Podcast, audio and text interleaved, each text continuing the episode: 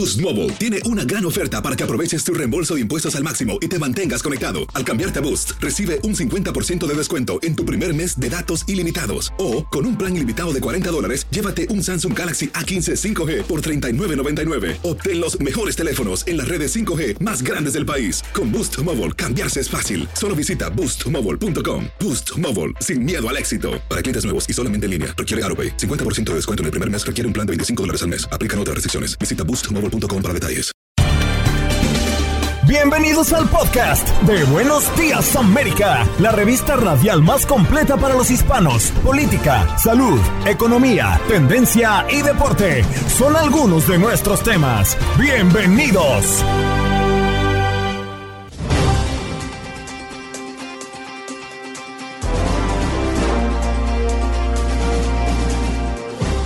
Oye, buenos días, América. Y como todos los miércoles, nos acompaña el doctor Juan Rivera, nuestro médico de cabecera de Univisión, para hablar del alcohol.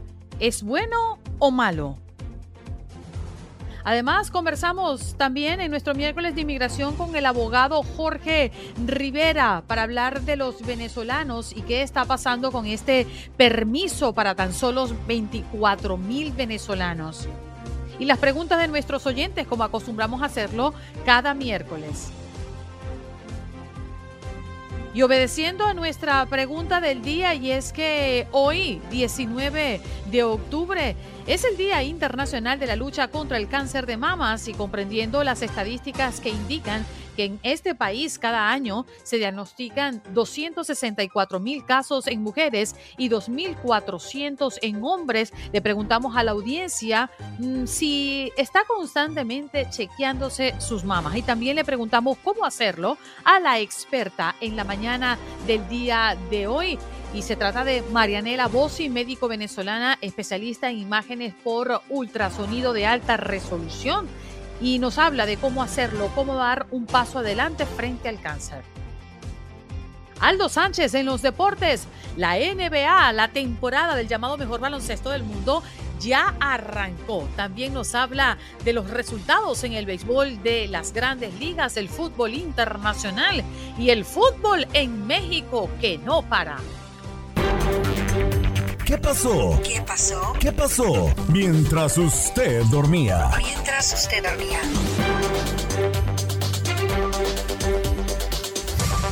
Putin declara la ley marcial en regiones anexadas ilegalmente de Ucrania. Y es que hoy el presidente ruso anunció que otorgó poderes de emergencia a los jefes de las cuatro regiones anexadas. No dio detalles de la medida, pero la legislación puede aplicar restricciones a viajes y reuniones públicas.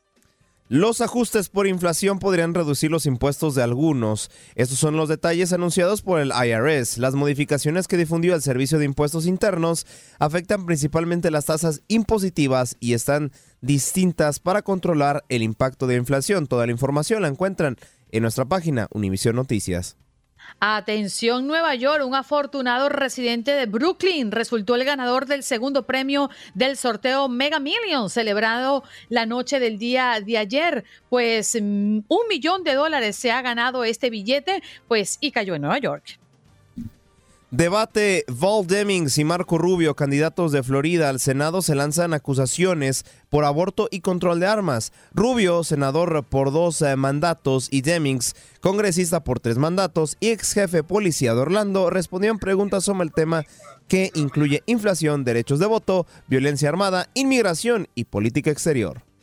El Departamento de Estado de Estados Unidos anunció que enviará ayuda a Cuba para los esfuerzos de recuperación tras el devastador paso del huracán Ian por la isla. En un comunicado publicado en su página web, el Departamento de Estado informó que las ayudas serán de 2 millones de dólares en fondos para ayudar a esta emergencia.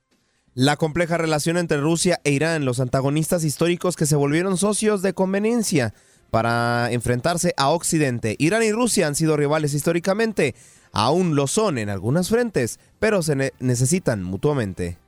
Si nos vamos a Houston, nos encontramos con José Izaguirre, de 16 años, que fue reportado como desaparecido luego de ser visto por última vez el 16 de octubre en la localidad de Houston. El menor de edad, según su familia, llevaba un pantalón de sudadera gris, una camiseta negra y unos tenis negros. Italia articula su próximo gobierno en torno a un rostro conocido, Silvio Berlusconi, perdón. El apoyo del magnate de los medios de comunicación definirá la posición de Giorgia Meloni como posible primera ministra del país. La salud de la demócrata italiana también está en juego. Y debemos mencionar también lo que pasa en Illinois. Buscan a sospechoso de disparar a trabajador de licorería en Westbridge. La policía difundió grabación en la que se observa al sospechoso de disparar mortalmente al trabajador de una licorería durante un intento de asalto. Y en información deportiva, hoy arranca las semifinales del fútbol mexicano desde la bombonera. El conjunto de Toluca estará recibiendo a las Águilas del América en punto de las 10 con 6 de la noche, tiempo del este.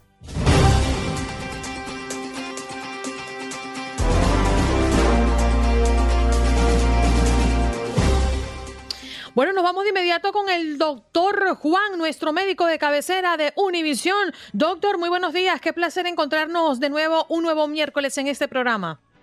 Hola, hola, buenos días. ¿Cómo están? Bueno, muy bien. Por acá sacando cuentas, doctor, porque si en la pandemia los índices de ingesta de alcohol en los Estados Unidos y en muchas partes del mundo gracias a el encierro, a la vida que tuvimos que adoptar por medio de, de todo este eh, hecho mundial, la pandemia, pues hoy nos preguntamos al final, doctor, si el alcohol es bueno o es malo. ¿Cómo podemos definirlo?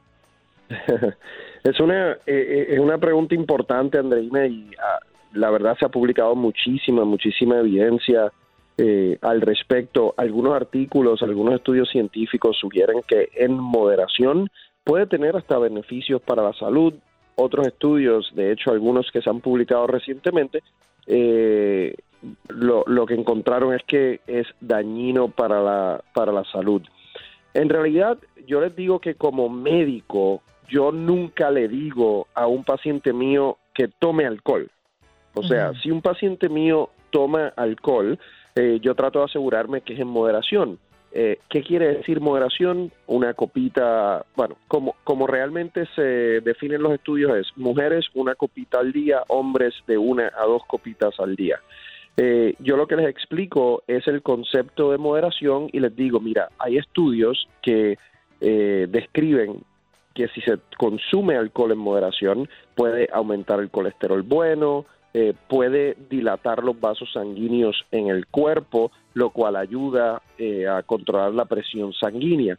El problema es que cuando se empieza a tomar más de moderación, hay estudios que demuestran que ocurre lo opuesto. Aumenta el colesterol, aumentan los triglicéridos, aumenta la presión sanguínea, eh, las personas pueden tener dificultad para dormir, que es algo que yo creo que muchas personas no entienden. El alcohol en la noche te puede inducir el sueño, pero te afecta significativamente la calidad del sueño. Entonces, si hay un paciente mío que dice, no, doctor, a mí me gusta tomar, eh, me gusta tomarme mi, mi copita, yo le digo, bueno, vamos a asegurarnos que es en moderación. Pero si hay alguien que no toma alcohol, yo como médico no le digo que tome alcohol por algún tipo de beneficio de salud. Doctor, como siempre es un gusto saludarlo y preguntarle prácticamente eh, el alcohol. El alcohol sabemos que es un eh, retraso un poco como tal, eh, el pensamiento retrasa los reflejos, etcétera, etcétera. Es como tal recomendable para casos, obviamente con moderación, y, y ya también nos comentó que evidentemente no lo receta, pero es recomendable como un antidepresivo o como un eh, relajante siempre y cuando no se, no se caiga en el exceso? No, al contrario, el, el, alcohol puede contribuir a la depresión. Entonces, eh, para una persona que está pasando por depresión, el alcohol lo que pudiese es agudizarlo eh, aún más. hay, hay personas que lo utilizan, digamos, al final del día como, eh, o sea, anti antiestrés.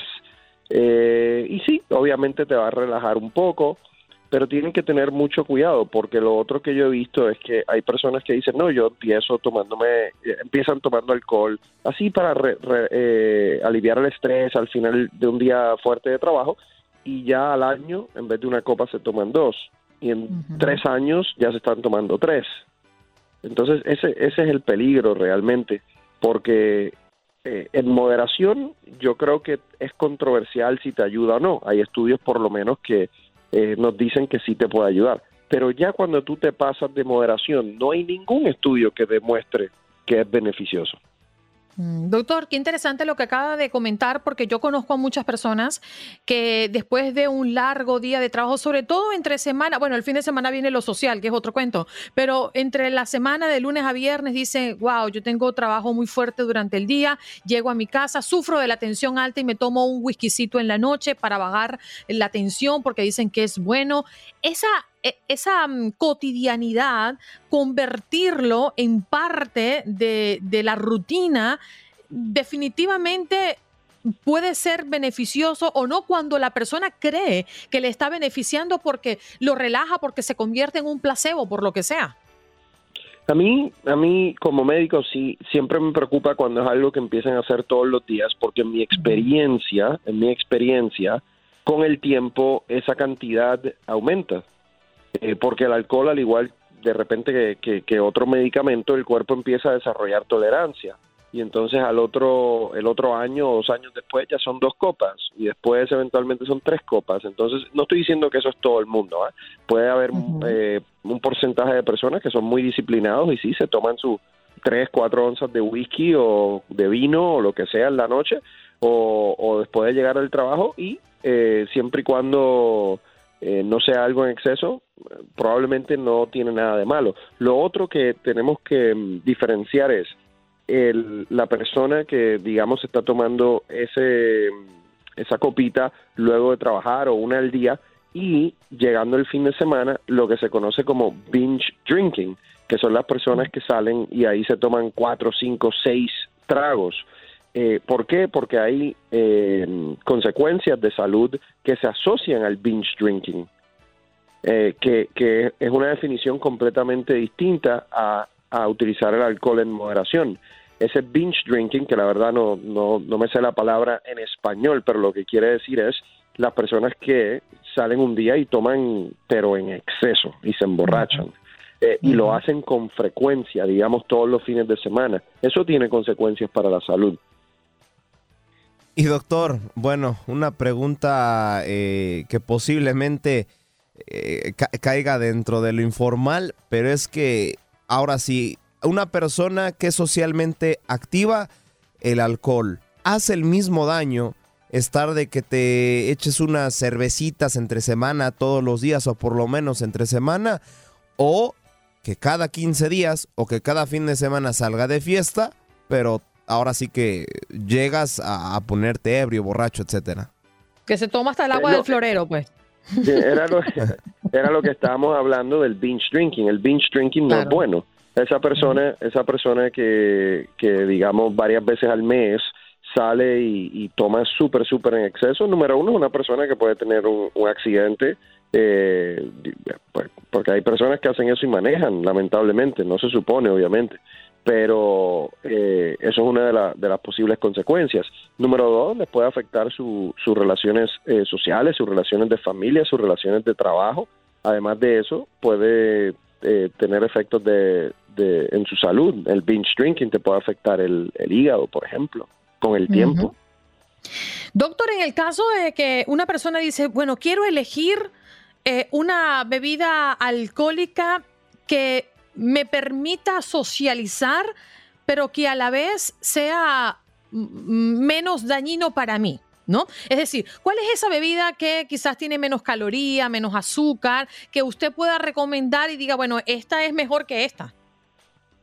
Mira, desde el punto de vista de alcohol, alcohol es alcohol. O sea, eh, ya sea vino, ya sea cerveza, ya sea vodka, ya sea tequila, en, en realidad ahí lo importante es la moderación. Ahora, si estamos hablando de calorías, sí definitivamente hay, hay una diferencia. Eh, porque, por ejemplo, estos, eh, estas bebidas que mucha gente toma luego de, las cenas, los after dinners, la, la calúa, el Baileys, esos son los peores. Eso tiene muchas, muchas, muchas calorías, demasiadas.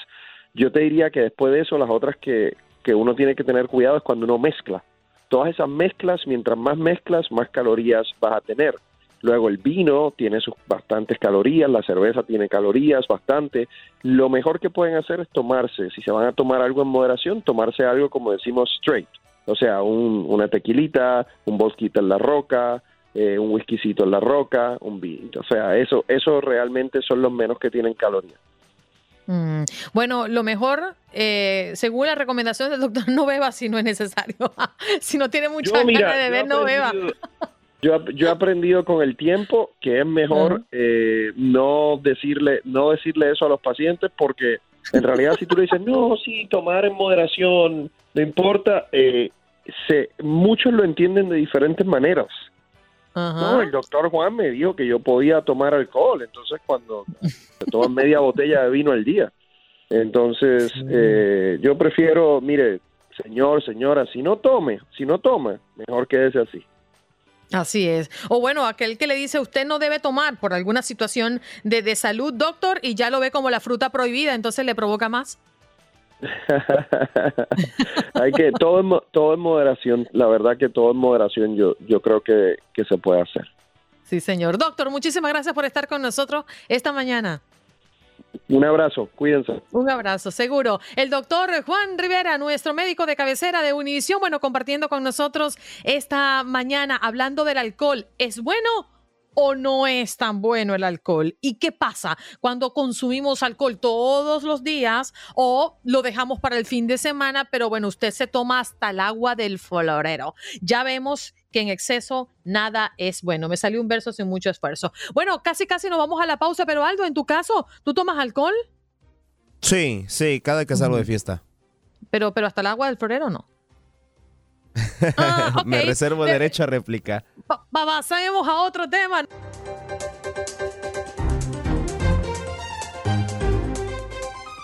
Nos vamos de inmediato con nuestra próxima invitada. Ella es Marianela Bossi, médico especialista en imágenes por ultrasonido de alta resolución. A propósito de que hoy es 19 de octubre, Día Internacional de la Lucha contra el Cáncer de Mama. Doctora, muy buenos días. Gracias por estar con nosotros esta mañana.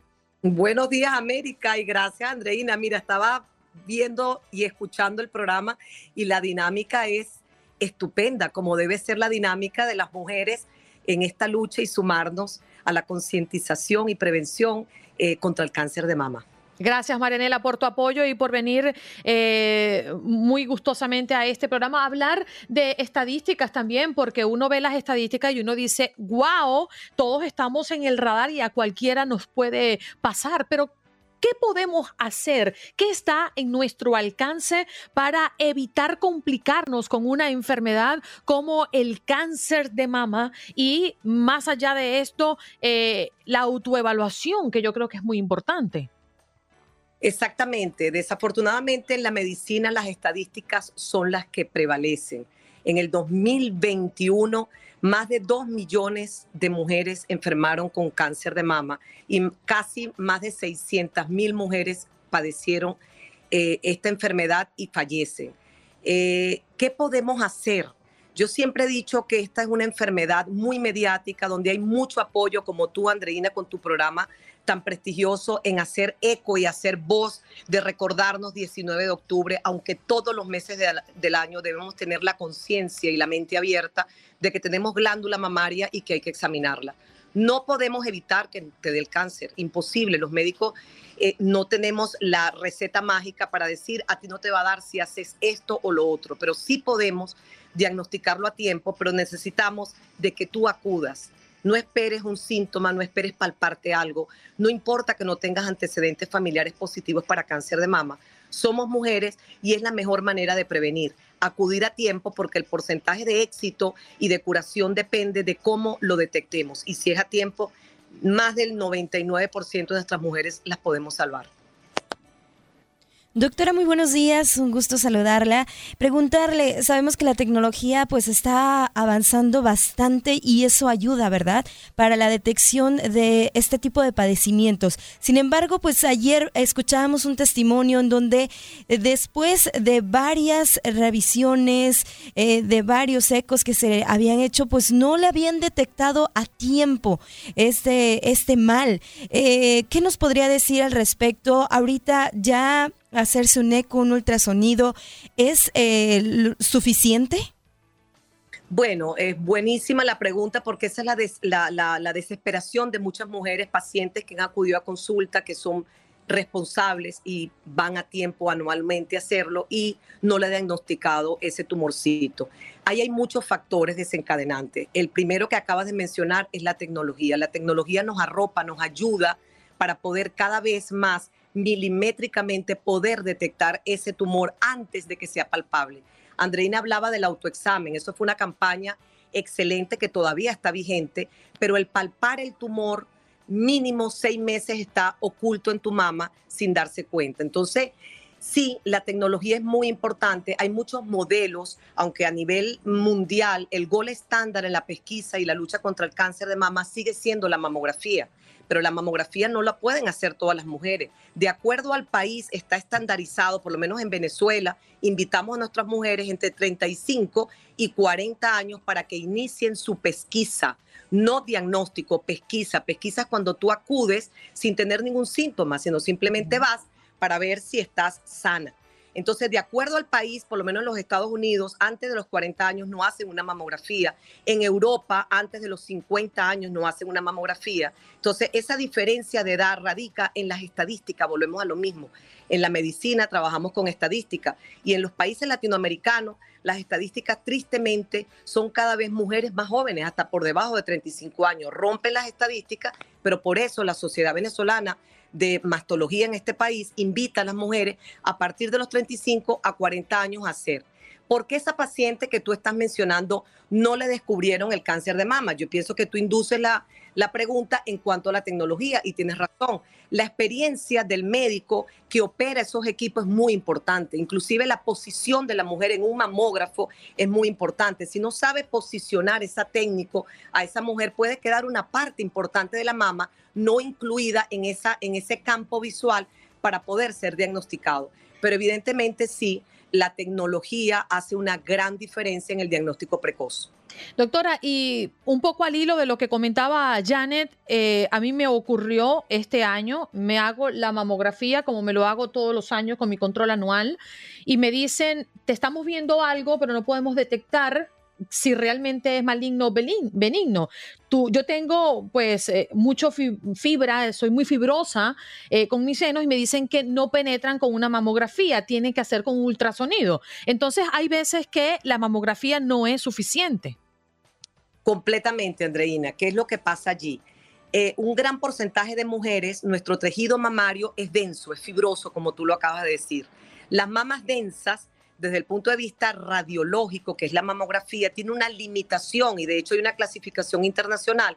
BIRAT 0, BIRAT 0, BIRAT 1, BIRAT 2, 3, 4, 5, 6, cuando ya diagnosticado el cáncer de mama, 5 altamente sospechoso, hay 4A, 4B. Cuando te ponen tu mamografía BIRAT 0, no es que la mamografía sea mala, sino que tu tejido tiene una limitación para que esos rayos la penetran y puedan evaluarlo. Y los tumores desafortunadamente están en esa área más densa. Entonces allí es donde el eco, que es lo que yo me dedico, es muy importante porque es complementario, pero todavía a nivel mundial no está aprobado hacer pesquisa de cáncer de mama a, solamente con eco, a pesar de ser una mama densa. ¿Y por qué es esto? Esto no es en vano.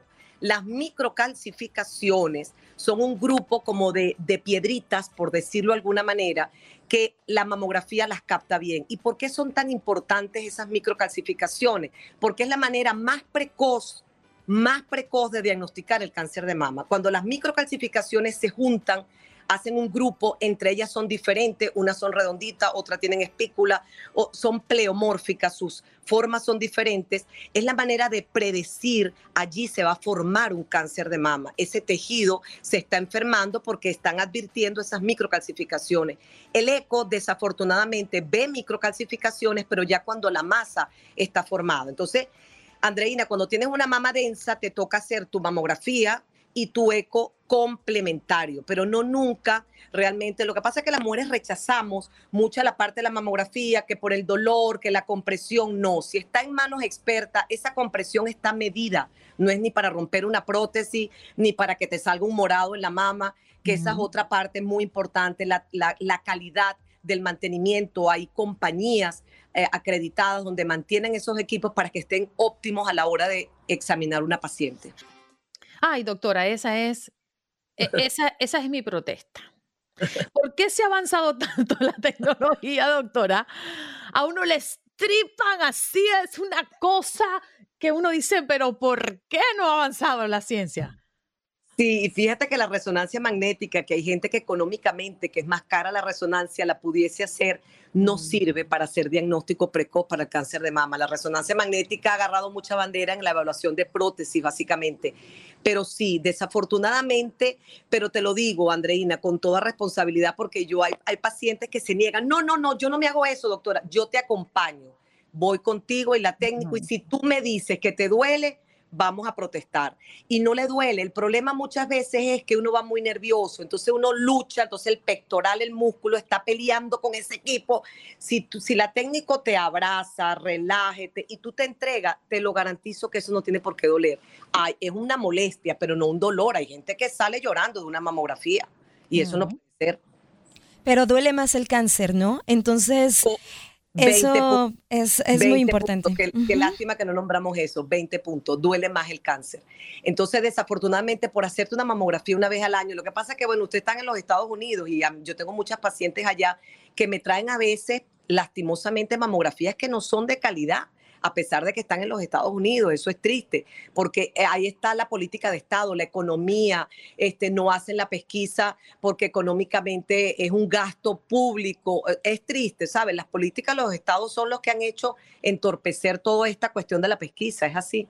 Manela, otra pregunta que te tenía es, hoy por hoy estamos viendo más casos positivos de cáncer de mama en el mundo entero, hablo de las estadísticas general. Sí, no estábamos en el primer lugar y desafortunadamente ya el cáncer de mama en algunos países es la primera causa de muerte en la mujer.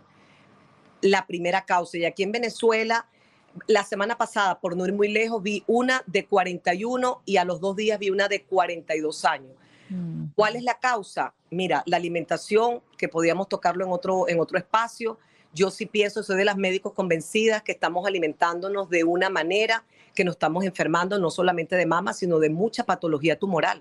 Y yo sí pienso que la alimentación y aparte de las emociones, el estrés, la angustia, las emociones afectan mucho la parte celular, porque el cáncer no es que viene del extraterrestre, el cáncer lo tienes tú adentro, tus células son tuyas, pero esas células se enferman. ¿Pero por qué se enfermaron en ti y no en el otro?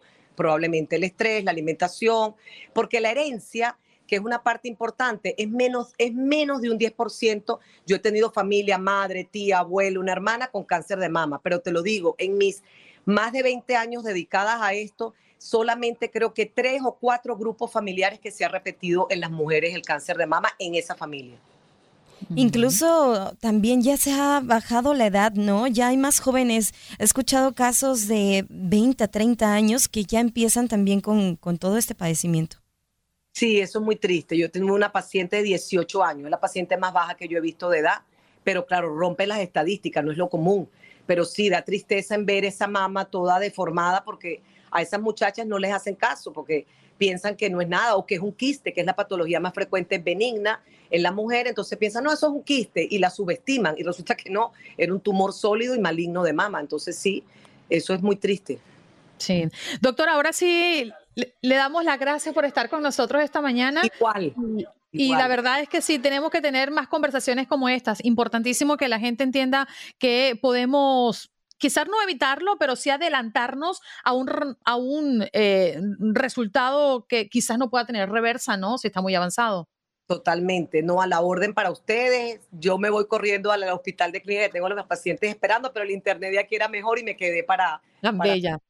Y se lo agradecemos enormemente, doctora. Gracias. gracias. Feliz día. Allí está, Marianela Bossi.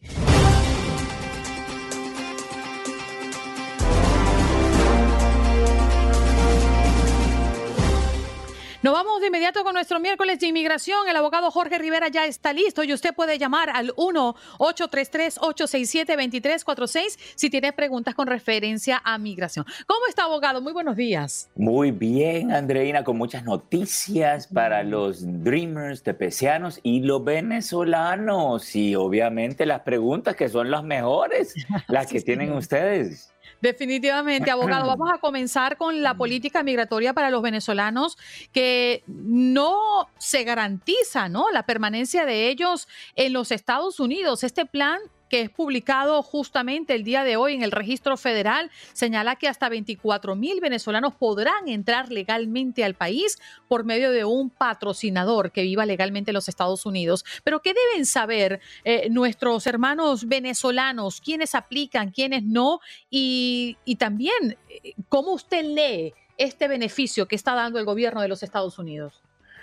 Bueno, mira, eh, esto es un arma de doble filo, ¿verdad? Porque sabemos de que eh, van a estar deportando automáticamente de la frontera a las personas de Venezuela que vienen y lo mandan, van a mandar de regreso a México. Eso es por un lado. Y están aceptando un número limitado de personas, que inicialmente son 24 mil. Pero Andrina, varias cosas interesantes. Ese número de 24 mil puede ser que lo aumenten y, se anticipa que lo aumenten. Eh, no sabemos a qué cifra, pero probablemente van a ser muchas más personas que van a pedir el beneficio. Esa es una. Eh, dos, esto no es para personas dentro de los Estados Unidos. Esa es una de las grandes confusiones que ha habido. Venezolanos ya dentro del país no califican, tienen que estar afuera. Esto es un parol que les da una entrada para venir legalmente a los Estados Unidos y les dan su permiso de trabajo. Otro detalle, tienen que tener un pasaporte. Ya sabemos los problemas que hay con Venezuela en obtener el pasaporte. Eh, así que, y es un proceso, no es automático, te tiene que pedir un residente ciudadano, pero no tiene que ser residente ciudadano, Andreina eh, y Aldo. Puede ser una persona que tenga el TPS o que tenga el parol, siempre y cuando tengan estadía legal. Puede ser una empresa que te pida. Así que eh, varias cosas bien interesantes. Recomendamos que siempre busquen asesoría legal para aprovechar esta oportunidad. Ahora, eh, abogado, en el caso de los venezolanos que quieran aplicar, sabemos que lo pueden hacer online, que no tiene costo eh, definitivamente, pero si vemos la cantidad, solo reduciéndonos a los venezolanos que han pasado la frontera en las últimas semanas, para no irnos muy lejos, versus los 24 mil que está dando el gobierno como permiso eh, por dos años, en principio, con este beneficio, la verdad es que es una cantidad bastante mínima para eh, entender la necesidad de los venezolanos que están viniendo o quieren venir a los Estados Unidos. Sí, y, hay un par de cositas aquí. Eh, fíjate, inicialmente habían puesto una fecha límite de agosto 12, eh, que era la semana pasada cuando lo anunciaron, pero ahora vemos en las instrucciones finales que ponen una fecha límite de que no pueden haber entrado eh, he intentado entrar indocumentados eh, hasta octubre 19, que es el día de hoy.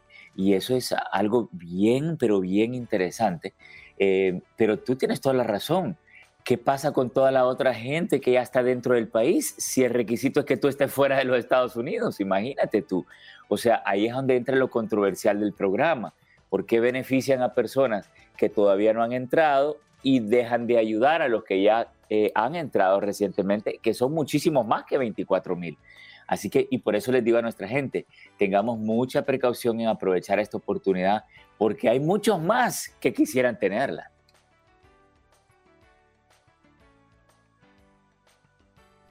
Y bueno, abogado, con esto estamos abriendo prácticamente las líneas para que lo puedan contactar, pero bueno, creo que de tantos temas eh, van a sobrar las, eh, las preguntas, ¿no? El caso de Venezuela, el caso del DHS, el caso de DACA, bueno, todas las actualizaciones que hay eh, en el aspecto de migración. Me parece que por ahí ya tenemos llamadas, mi buen George. ¿Quién tenemos primero? Fernando. Fernando, adelante, tu pregunta para el abogado y dónde nos llamas. Sí, buenos días, habla Fernando de acá de Dallas, Texas. Eh, estaba escuchando lo que estaba comentando el abogado y creo yo que el abogado tiene mucha razón en lo último que dijo en cuestión de las personas que, que ya entraron a los Estados Unidos. ¿sí? Eh, los que ya entraron pues están esperando algo de parte del gobierno y no es justo que los que no han entrado, que están allá afuera, eh, les vayan a dar ese, tipo de parol. Lo mismo digo yo, no estoy en contra de ninguna inmigración en ningún de mis compañeros venezolanos, colombianos, sea la nación que sea. Pero ¿por qué los Estados Unidos no se pone y hace un, un, programa en el cual arregle primeramente a la gente que ya tiene años, no digo días o meses en la frontera, años dentro de Estados Unidos, que ya están dentro del sistema, que ya están pagando impuestos, que están haciendo todo lo correcto por quedarse en este país y que no les han dado nada. no nomás hablamos de venezolanos, hablamos de muchos, muchos otros compatriotas. ¿Qué, qué respuesta o qué, o qué comentario me tiene el abogado acerca de esta, de esta situación? Porque creo yo que el, el gobierno debe de ver primero lo que está dentro, lo que ya le está produciendo a él, lo que él está dando dinero, en vez de darle a otras gentes que apenas llegan y que no saben ni cómo está el sistema y que no saben cómo están las cosas en Estados Unidos. No, mira, tienes toda la razón y, déjame decirte por qué. Mira, eh, hay un TPS para los venezolanos dentro de los Estados Unidos. El problema es que para calificar para ese TPS tendrías que haber entrado antes de marzo 8 del 2021. Entonces, ¿Qué tal todas las personas que entraron después de esa fecha y, entraron y ya están dentro del país, están fuera del TPS? Entonces no tienen una solución, porque para este requisito tienen que estar afuera. Pero les tengo una buena noticia. Aquí la clave es, recuerden, las, las reglas de inmigración van cambiando poco a poco, ¿ok?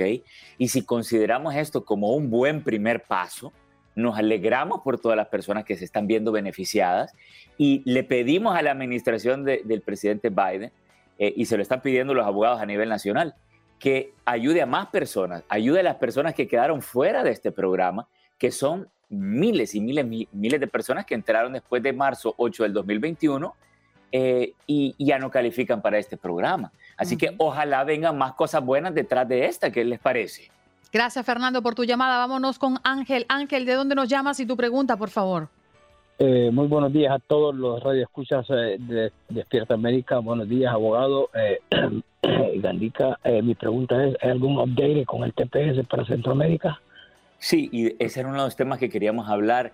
el Salvador, Aldo, Andreina, está El Salvador, Honduras y Nicaragua. Estamos preocupadísimos acerca de qué es lo que va a pasar y yo soy salvadoreño, me incluyo ahí, eh, pues defensor de los inmigrantes. ¿Por qué? Porque fíjense, dos meses antes, 60 días antes de la expiración que se le vence a estos tres países, Honduras, El Salvador y Nicaragua, diciembre 31 del 2022, estamos esperando una noticia de inmigración.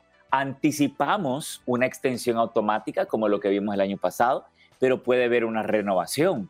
Eh, realmente es impredecible, pero eh, la esperanza es que sí con todos los otros países que le dieron el TPS, Afganistán, Ucrania, y la lista es larga, que no me dejen, no dejen por fuera El Salvador, Honduras eh, y Nicaragua, que también les extiendan el beneficio, se lo merecen, ¿no creen ustedes? Sí, señor. Adelante con tu pregunta, Patricia, ¿de dónde nos llamas, por favor? Hola, buenos días. Eh, le estamos llamando desde New York. Y la pregunta que tengo es la siguiente. ¿Una persona con DACA puede aplicar para un parol eh, dentro de Estados Unidos, claro, y una vez le sea otorgado y el mismo sea eh, admitido, ¿podría aplicar para ajuste de estatus sin necesidad de salir de los Estados Unidos? Buenísima pregunta y déjame decirte por qué. Mira, número uno se llama un advance parole, porque el advance parole es un permiso de viaje, te permite salir y regresar a cualquier país, no tiene que ser a tu país, ¿ok? Y puede ser por un día, ¿ok? El beneficio de ese eh, permiso de viaje es que te da una entrada legal, pero la entrada legal no te deja de, eh, solo porque tienes la entrada legal hacerte residente, no, hay que combinarlo con algo más. Por ejemplo, si te pide tu esposo ciudadano americano, un hijo ciudadano americano mayor de 21, se combina la entrada legal con la petición del familiar y ahí es como podemos llegar a la residencia. Mm. Abogado, para también cerrar eh, información em, para nuestra audiencia, DACA ha sido un tema eh, muy controversial y muy cercano a nuestra comunidad. ¿Hay novedades que quiera compartir con nuestra audiencia? Sí, definitivamente, Andreina. El viernes tuvimos una decisión importantísima de parte del juez Andrew Heenen, un juez antimigrante. Lo sabemos porque declaró eh, ilegal el DACA anteriormente, ahora permitió que continuara las renovaciones y el permiso de, viaje para los Dreamers, que ya tienen el, DACA aprobado. Eh, inmigración está aceptando las nuevas solicitudes, pero él no permitió las nuevas aplicaciones, pero es una decisión temporal en todo lo que él toma una decisión final sobre las regulaciones nuevas del DACA de la administración de Biden. Así que seguimos en tela de juicio, Andreina. Sí, señor. Abogado, para recordarle a la audiencia, ¿dónde podemos encontrarlo? Sí, me pueden llamar al 888-578-2276. Lo repito, 888-578. 2276. No, pero a nosotros no nos va a venir con ese cuento, ahora no los baila porque ya nos tiene acostumbrados. Bueno, vamos a bailar aunque ustedes me critiquen. 888-578. 2276. Yo he intentado descubrir a qué ritmo va usted. Yo creo que usted baila es un vals. Necesito unas clasecitas de baile, André. Jorge, lo haces muy bien, no te preocupes. Lo queremos. Igualmente, un abrazo. Feliz día. Bueno, ahí teníamos al abogado Jorge Rivera en nuestro miércoles de inmigración. Nos corresponde. Boost Mobile tiene una gran oferta para que aproveches tu reembolso de impuestos al máximo y te mantengas conectado. Al cambiarte a Boost, recibe un 50% de descuento en tu primer mes de datos ilimitados. O, con un plan ilimitado de 40 dólares, llévate un Samsung Galaxy A15 5G por $39.99. Obtén los mejores teléfonos en las redes 5G más grandes del país. Con Boost Mobile, cambiarse es fácil. Solo visita boostmobile.com Boost Mobile, sin miedo al éxito. Para clientes nuevos y solamente en línea, requiere AroPay. 50% de descuento en el primer mes requiere un plan de 25 dólares al mes. Aplican otras restricciones. Visita boostmobile.com para detalles. De hacer una pausa y ya regresamos con más de su programa. Buenos días, América, de costa a costa. Estás escuchando el podcast de Buenos Días América, la revista radial más completa para los hispanos. Escúchanos en las diferentes plataformas: Euforia, Spotify, TuneIn y iHeartRadio. Tu DN Radio. Vivimos tu pasión. Como dicen los grandes, la liga se gana partido a partido. Partido a partido. En Buenos Días América, Contacto Deportivo.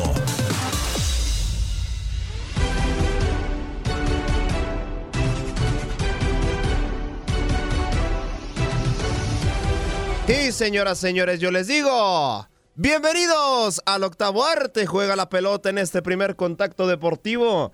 ¿Y qué pasó? ¿Qué pasó el día de ayer en la Major League Baseball? Pues déjenme decirles que el conjunto de los Yankees y los Guardians se llevaron en su último juego, comentado ya en los titulares, y el equipo de Nueva York, ahora sí, se llevó la serie como tal, jugando como el eh, serie de campeonato de liga.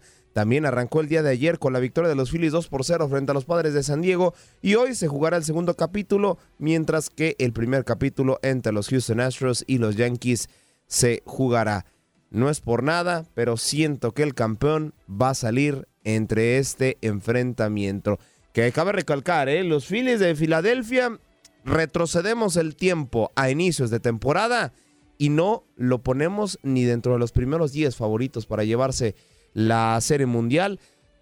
Los padres, bueno, creo que los padres tampoco me atrevería a ponerlos. Eh, si también regresamos al tiempo, los padres sería otro equipo que no lo pondría dentro de los primeros 10 puestos a los Astros y los Yankees por su otra parte, por supuesto que sí, porque con cuestión de plantel no son infinitamente superiores, pero sí tienen mejor organización y sí tienen mejores individualidades. Pero bueno, no venimos a hablar de quién es eh, tal como tal, porque eh, la actuación ayer también de Bryce Harper eh, es impresionante, ¿no? Por parte de los Phillies, que, pues bueno, fue un eh, jugador clave prácticamente para que este conjunto de Filadelfia se llevara la victoria, por consecuente también la primera eh, llave. Recordemos que este formato, ya a partir para estos eh, partidos, se juega como tal los cinco encuentros y el mejor, eh, perdón, los siete encuentros y el mejor de estos siete encuentros,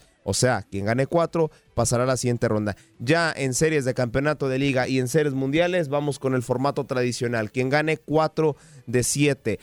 Eh, incluso también eh, recordarles que en este nuevo formato, el, la ronda divisional se juega el mejor de las cinco llaves, o sea, quien gane tres de cinco y en la ronda de comodines y eliminatoria quien sea el mejor de tres, quien gane dos de tres. Simplemente como recordatorio en este nuevo formato de la MLB, que me gusta mucho más, ¿eh? me gusta mucho más. Se respeta también el calendario de los jugadores, no se les exige tanto como tal y pues todavía tienen oportunidad de seguir compitiendo al máximo nivel.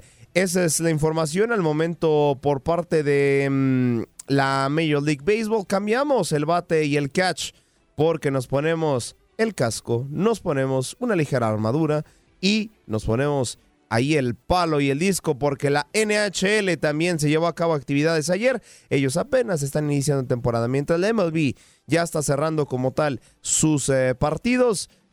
De este lado apenas lo estamos jugando. Eh, el día de hoy hay eh, actividad, claro que sí, el conjunto de los Jets se estará enfrentando a las Avalanchas y los Blues de Utah estarán enfrentándose al Kraken de Seattle, mientras que los Flyers Qué, gran arranque, ¿eh? También otro equipo calladito, ¿eh? Uno calladito que no tiene tantos reflectores, que no tiene tantos jugadores estrella. Por ahí empieza a tener una buena racha, mientras que las Panteras de Florida estarán haciendo lo propio frente a este conjunto. Eh, ¿Quién ha tenido un buen arranque en esta temporada de la NHL? Pues bueno, acaba de recalcar que los Caballeros Dorados de Las Vegas habían tenido un grandísimo arranque, pero se enfrentaron a otro equipo que la verdad también tiene un grandísimo plantel, juega de manera colectiva excelente y es el caso de las Flamas de Calgary. Se impusieron un partido sumamente cerrado, nos tuvieron ahí al filo de la butaca 3 por 2. Pero si nos vamos con partidazos, el partidazo, válgame la redundancia, de este martesito 18 de octubre fue el que nos dieron los Reyes de Los Ángeles y los Depredadores de Pittsburgh. Sinceramente, este tipo de partidos se goza verlos. Ahí estuvieron, ahí tenían a su servidor, casi casi desvelándose para ver el partido, porque el conjunto de Los Ángeles se impuso 4 por 3 a, este, a los depredadores. Sí, los dos vienen de unas rachas irregulares, no tienen como tal tantos partidos ganados ni perdidos.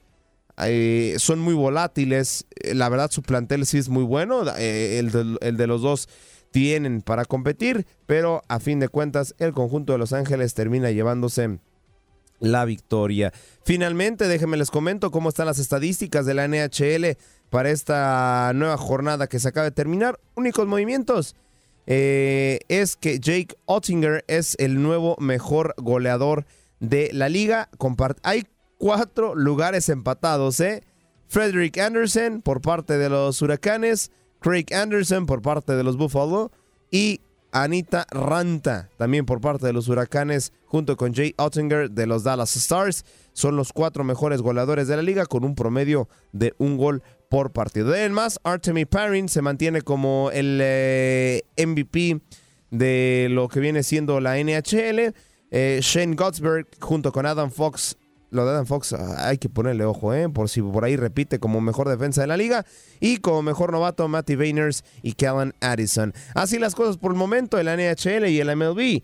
Y es que el día de ayer, como les comentaba, válgame la redundancia, ayer y hoy, el conjunto de los Celtics impuso 126 a 117 al conjunto de los Philadelphia 76ers. Y del otro lado, el vigente campeón le abollaron la corona o siguieron con este gran paso 123 a 109, terminan por ganarle a los LA Lakers.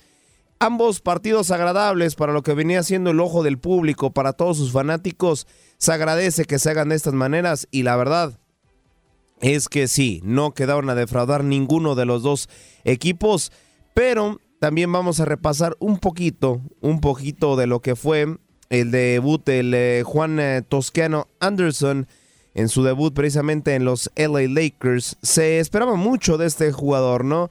Eh, se esperaba, válgame la redundancia, que tuviera un gran desempeño frente al equipo de los Golden State Warriors y pues eh, enfrentaba a su ex equipo. Eso le pone un eh, pequeño sabor extra, ¿no? Ese pequeño picante que se requería y pues, pues seco, ¿no? Seco, la verdad, su, su, su debut.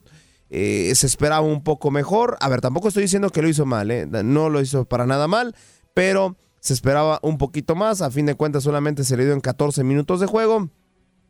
Y pues, eh, evidentemente, quien terminó anotando mucho más para lo que viene siendo el equipo de Los Ángeles fue el, LeBron James con 31 unidades, después Anthony Davis con 27 y Russell Westbrook. Ah, caray, con Russell Westbrook, porque a ver, Ya les comentaba la novela que vivimos aquí en Buenos Días América, que sí me quiero ir de Los Ángeles, no que ya siempre no, no que mejor pongo en venta mi mansión en la ciudad, no que siempre mejor me quedo, etcétera, etcétera. Pues bueno, mira, respondió con 19 puntos, mientras que este mm, apodado Juanito se eh, fue en ceros y sin ninguna asistencia, a esperar a que tenga un mejor rendimiento este jugador.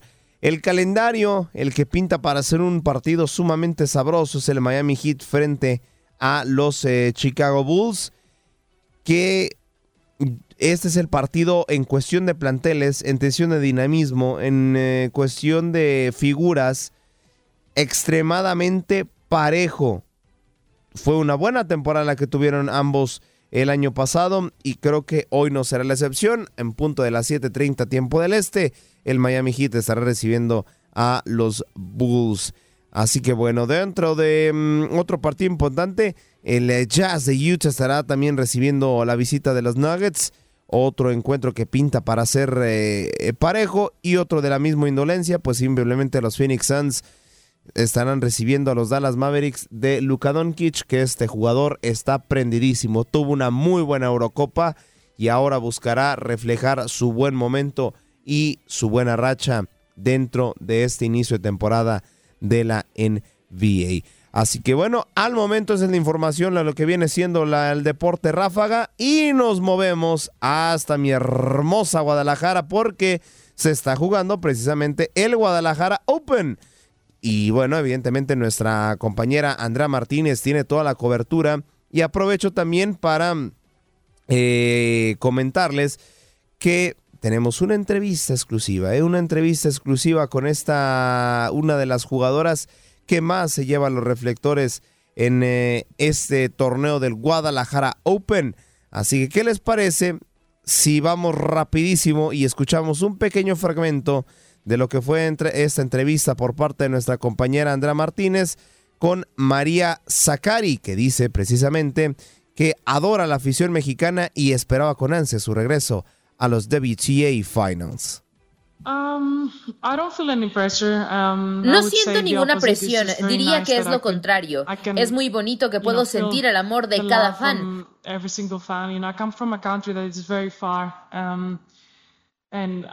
Vengo de un país que está muy um, lejos y verdaderamente estoy sorprendida que desde el año pasado recibí el amor de cada mexicano en este torneo, por lo que me siento agradecida con eso. Uh, Trato de disfrutar lo más que puedo esta semana um, porque quiero quedarme hasta el final. Realmente me gusta este lugar. Gracias. Pues ahí están, ahí están las palabras de esta tremenda atleta y repasarles un poquito la agenda también para hoy. Pues en los partidos que pintan para ser los más eh, de mayor reflectores la mm, colombiana María Camila Osorio, que también tuvimos unas pequeñas palabras de ella en nuestro contacto deportivo del día, de ayer, se estará enfrentando a la, a la nacida en la República Checa, perdón, Marí Vuskova.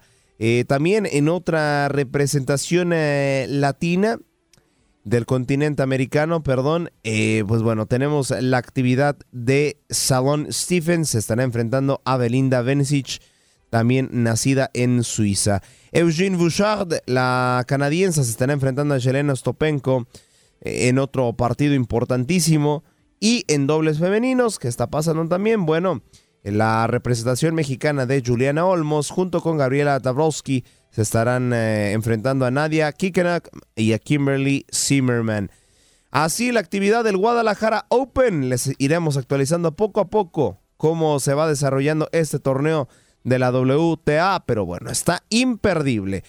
Listísimos y preparados para este tercer contacto deportivo para hablar y dar una pequeña previa de lo que será el próximo, así es, el próximo, eh, perdón, las próximas semifinales de conferencia de la Major League Soccer. Ya les había comentado algunos resultados eh, que se suscitaron precisamente entre semana y ahora pues ya el día de mañana arranca toda la actividad. Los últimos ocho equipos buscando ser el mejor del país y no solamente el mejor del país, también el último boleto a la CONCACAF Champions League. Para mí, esta es la mejor liga de CONCACAF, pero usted también, tú o usted, como gustan que te hable o que les hable, pongan aquí en las redes sociales o bien eh, llámenos para que nos digan usted para cuál es la mejor liga de CONCACAF. Así que bueno, Vamos a repasar ahora sí lo que son las semifinales de conferencia. El Philadelphia Union se estará recibiendo el conjunto de Cincinnati. El conjunto de Montreal estará recibiendo al New York City Football Club. Estos dos duelos son por parte de la conferencia del Este. Recordemos que Filadelfia tuvo un parón de actividades la semana pasada porque al ser líder de este mismo sector pasa automáticamente a esta ronda. Y del otro lado, el partidazo que tendremos eh, LAFC frente a LA Galaxy, el clásico del tráfico, es el partido más atractivo de las semifinales de conferencia. Del otro lado, también el Austin Football Club estará recibiendo en este recién naciente derbi tejano al FC Dallas. Pero ¿qué les parece si escuchamos tantito las palabras de Javier el Chicharito Hernández eh, una vez pasada la ronda de playoffs? A ver, yo creo que ya lo encontramos, yo creo que estamos haciendo las cosas muy bien, tampoco nos sentimos que ya hemos logrado, el trabajo todavía no está hecho, pero llevamos 13 partidos y los 13 partidos solo hemos obtenido una derrota, muchos empates y muchas victorias, creo que la consistencia ha estado ahí y bueno, hoy fue un resultado muy favorable para nosotros. Pudimos mantener el cero en nuestra casa, marcamos dos goles, uno no lo anularon, que desde mi punto de vista fue injusto. Y pues nada, va, como se lo contesté ahorita en inglés, a partir de mañana ya empezaremos a pensar en nuestros vecinos, pero por lo pronto queremos disfrutar porque vencimos a un equipo dificilísimo con el MVP como lo es Hani desde mi punto de vista. Y, y pues nada, ya a partir de mañana pensaremos en nuestros vecinos. Ahí están las palabras de Javier el Chicharito Hernández y otro de los que también habló en conferencia de prensa de cara a lo que será el clásico del tráfico es Carlitos Vela. Respeta la Lady Galaxy, cree que el LAFC es favorito. Vamos a escuchar sus declaraciones. No, yo creo que todos los partidos son importantes. Obviamente en playoffs cada partido que te va a jugar es el más importante porque si pierdes estás eliminado. No importa ya quien sea el rival, no importa contra quién estés jugando, tienes que ganar o si no se acaba tu temporada. Yo creo que eso hace que cada partido que nos toque en playoff es el más importante porque igual no hay otro. Yo creo que tienes que enfocarte que este es el, el partido más importante del año si queremos llegar al objetivo final que es ganar el trofeo. Yo creo que es diferente, al final tener Latan te da unas posibilidades diferentes a las que te da Chicharito. Yo creo que si ves jugador por jugador, es difícil, al final es complicado porque es cuestión de gustos, pero creo que este año terminaron de una buena manera, las incorporaciones que tuvieron eh, al final de la temporada les hicieron muy bien, les hicieron más fuertes y creo que vienen en un buen momento, yo creo que va a ser un partido muy difícil, muy parejo, porque los dos creo que somos grandes equipos y y como cualquier partido en playoff se va a decidir por los detalles, por quién está más acertado en momentos específicos y, el que aproveche las oportunidades que, que pueda tener. Es todo o nada en esta ronda de la Major League Soccer y con esto prácticamente estamos cerrando nuestro nuestro tercer contacto deportivo y así como el himno de la Champions es bonito, este también es muy bonito.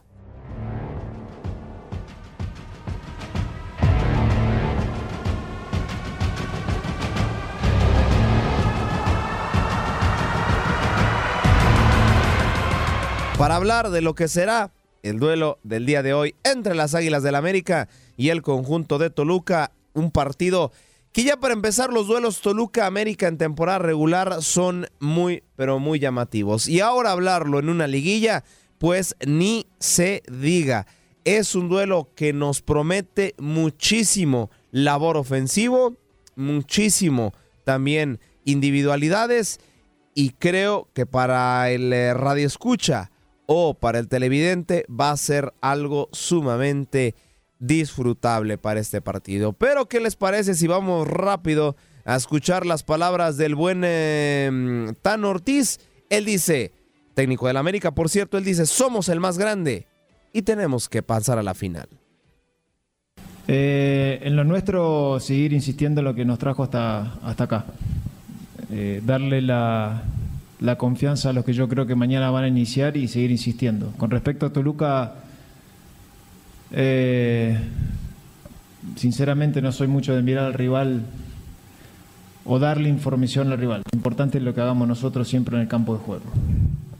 Eh, Toluca, en, este caso particular, ha mantenido su juego. Es un equipo donde tiene la mayor posición de, de la liga, de resultados. Es un equipo muy interesante.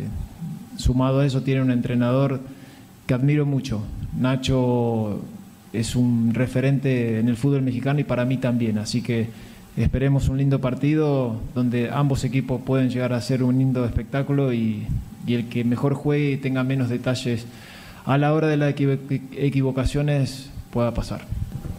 Vamos a salir siempre de la misma manera. Nosotros no vamos a, a ver qué sucede, ¿no? Somos el, mejor equipo y el más grande de México y vamos a salir a buscar el partido como tal historia lo indica. Después si a partir del minuto 10 sucede cosas accidentales o diferentes, se verá ahí en el momento, pero nosotros como equipo hemos salido a todas las canchas a buscar el resultado, siempre. En el momento que yo esté a cargo va a ser de esa manera. Y bueno, ahí están las palabras de técnico de las Águilas del América haciendo referencia eh, no sé si por la mediatez que significa las chivas, porque las chivas hay que decirlo, ¿eh? Se, robaron los reflectores, nadie habló de las semifinales del fútbol mexicano, se habló de la llegada de Fernando Hierro al conjunto del Guadalajara y hasta apenas ahorita, ¿no? Que ha pasado un poquito lo del director deportivo español, se mete ahora este tema, no, reitero, no sé si por ahí el Tan Ortiz dijo, pues saben qué, están las chivas, pero nosotros somos más grandes y más mediáticos, pero algo es eh, claro, que nos regalan un espectáculo hoy desde la bombonera. Les recuerdo a partir de las 10 de la noche con 6 minutos tiempo del este. Lo vivirán a través de nuestra señal. Pero antes, antes también hay que escuchar las palabras de la contraparte. Claudio Baeza, el jugador del Toluca, eh, habla del gran respeto que le tienen a la América. Saben que fueron líderes y saben que les pueden hacer daño en casa. Escuchemos sus palabras. No tenemos presión para jugar al fútbol. Eh, sabemos que, como te digo, eh, enfrentamos a un, gran rival como es América, eh, siempre respetamos a todos los rivales por igual, pero yo siento que es una semifinal y, se va a jugar con, los dientes apretados y ninguno de los dos va a, querer regalar nada. América tiene muchísimas individualidades muy buenas, casi en todas las zonas del, de la cancha, también colectivamente ellos son un equipo que se hace muy fuerte. La verdad, eh, mis respetos para ellos porque han hecho, han hecho un grandísimo torneo. Eh, fueron primero eh, en la fase regular y ahora están en, la semifinal. Así que la verdad es les tenemos muchísimo, muchísimo respeto. sabemos que obviamente como pasaron la llave son, son el favorito, pero nosotros, como te digo, vamos a seguir trabajando eh, y mentalizados en lo que, en lo que hacemos nosotros para, para poder eh, doblegarlos a ellos tanto eh, individualmente como colectivamente. Ahí están las palabras de Claudio Baeza, bueno, que le, le tienen respeto a la América y bueno, ¿quién no lo tiene en respecto? La verdad es que el conjunto de las Águilas eh, es raro decirlo, eh, pero hoy por hoy no le veo defecto al conjunto de las Águilas. Despliegan buen fútbol, son organizados defensivamente, son organizados en el medio campo y tienen incluso hasta su tercer delantero, Roger Martínez, está metiendo gol. Todo está funcionando en las Águilas del América. Así que vamos a ver si Toluca logra hacer el rompequinielas y también logra representar una resistencia. ¿Qué plantel? Tampoco los voy a poner como víctima plantel tienen y le pueden competir de tú a tú. Solamente, y les recuerdo, este duelo lo vivirán a través de la señal de TUN Radio en punto de las 10 de la noche con 6 minutos tiempo del Este. Toluca América y mañana Pachuca Monterrey para seguir con las semifinales del fútbol mexicano. Con esto damos prácticamente cerrado nuestro cuarto contacto deportivo y la información deportiva el día de hoy. Gracias por acompañarnos en nuestro podcast. Buenos días América. Y recuerda que también puedes seguirnos en nuestras redes sociales. Buenos días AM en Facebook y en Instagram. Arroba Buenos días América. AM. Nos escuchamos en la próxima. Boost Mobile tiene una gran oferta para que aproveches tu reembolso de impuestos al máximo y te mantengas conectado. Al cambiarte a Boost, recibe un 50% de descuento en tu primer mes de datos ilimitados. O, con un plan ilimitado de 40 dólares, llévate un Samsung Galaxy A15 5G por $39.99. Obtén los mejores teléfonos en las redes 5G más grandes del país. Con Boost Mobile, cambiarse es fácil. Solo visita boostmobile.com. Boost Mobile, sin miedo al éxito. Para clientes nuevos y solamente en línea, requiere AroPay. 50% de descuento en el primer mes requiere un plan de 25 dólares al mes. Aplican otras restricciones. Visita boostmobile.com para detalles.